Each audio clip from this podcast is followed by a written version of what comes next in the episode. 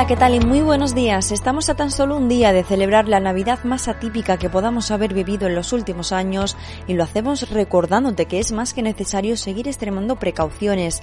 Hay que evitar reuniones y encuentros con personas que no se ven habitualmente y mantener siempre la distancia, todo sea porque acabe de una vez por todas esta pesadilla del COVID-19. Andalucía comienza pronto a vacunar, pero eso no significa que de un día para otro se rebaje la presión hospitalaria. Comenzamos Sevilla Directo gracias a la colaboración institucional de la Consejería de Turismo de la Junta de Andalucía. Sevilla Directo Actualidad, 23 de diciembre de 2020, con Chantal de la Cruz. Mucho frío después de la llegada del invierno en Sevilla. Para la mañana de hoy se espera un 35% de probabilidad de lluvia, mientras que las máximas se quedan en 17 grados. Las mínimas bajan hasta los 8 en una semana en la que la Agencia Estatal de Meteorología no prevé grandes cambios en el mercurio. Históricamente Sevilla siempre ha tenido suerte en la lotería, pero no la tuvo del todo ayer. El gordo ha estado muy repartido por Andalucía, pero la provincia se ha tenido que conformar con una serie del segundo, el 6.095 vendido en Isla Mayor, 36 series del quinto, el 31.617 vendido en dos hermanas y otros 48.000 euros correspondientes a billetes sueltos de varios quintos premios. En total, el sorteo ha dejado en Sevilla 3.338.000 euros. Vamos con las cifras del coronavirus que lejos de bajar se mantienen en Sevilla.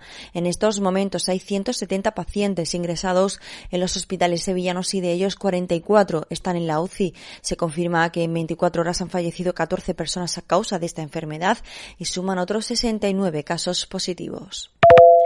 Vamos con sucesos porque la policía local de Bormujos ha presentado cinco denuncias contra un hombre que circulaba en sentido contrario por una avenida principal del pueblo, saltándose la hora máxima establecida para estar en la calle marcada por el toque de queda, superando además la tasa de alcohol permitida y con un permiso de conducir caducado desde hace dos años.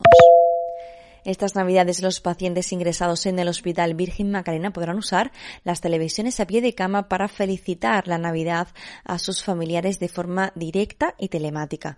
Parece mentira, pero la digitalización va llegando poco a poco y tarde, aunque ahora estas nuevas televisiones ya tienen internet y disponen de un potente sistema de cámaras, altavoces y micrófono para que se puedan hacer videollamadas. A través de estos dispositivos y de la unidad gestionada en comunicación e imagen del hospital se hará llegar a los usuarios hospitalizados mensajes positivos y de ánimo. Bajo el lema Esta Navidad tu mensaje es su mejor regalo, la iniciativa va a recopilar y emitir mensajes audiovisuales con todo el cariño para los pacientes ingresados y o aislados durante estas fechas. Apoyar al comercio local es uno de los gestos que más pueden ayudar a mejorar la economía de todas las ciudades y además de siempre, no tan solo ahora durante la pandemia. En ese sentido, el Ayuntamiento de Sevilla ha iniciado una campaña bajo el lema Haz como yo y compra en tu barrio en la zona de la Macarena. Se han entregado más de 4.000 bolsas reutilizables a los emprendedores del distrito para incentivar el consumo en sus establecimientos. Comenzamos la información deportiva con el Sevilla Fútbol Club que ganó ayer por 0 a 1 en Mestalla. Los de Lopetegui fueron lo suficientemente astutos para derrotar a un equipo al Valencia que demostró estar a la altura y según el técnico Lopetegui se mostró bastante competitivo. Por su parte, al Betis le toca jugar esta noche en casa y lo hará contra el Cádiz. Todo ya está preparado en el Benito Villamarín. Y tras la celebración de un consejo de accionistas que sigue respaldando a Área Catalán, pero al que se une ahora un consejero del lado opositor, muchos han tildado la Junta de Accionistas como una de tantas, pero cargada de crispación.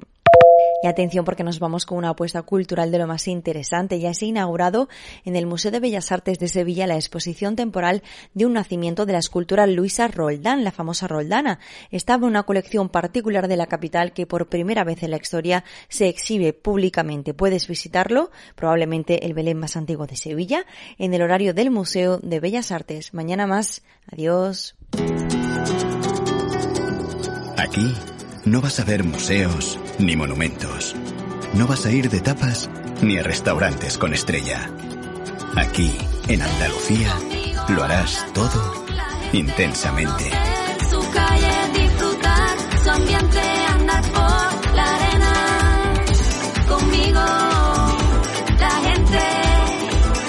Campaña financiada con fondos FEDER, Junta de Andalucía. Sevilla Directo Actualidad, de lunes a viernes desde las 7 de la mañana en tu smartphone.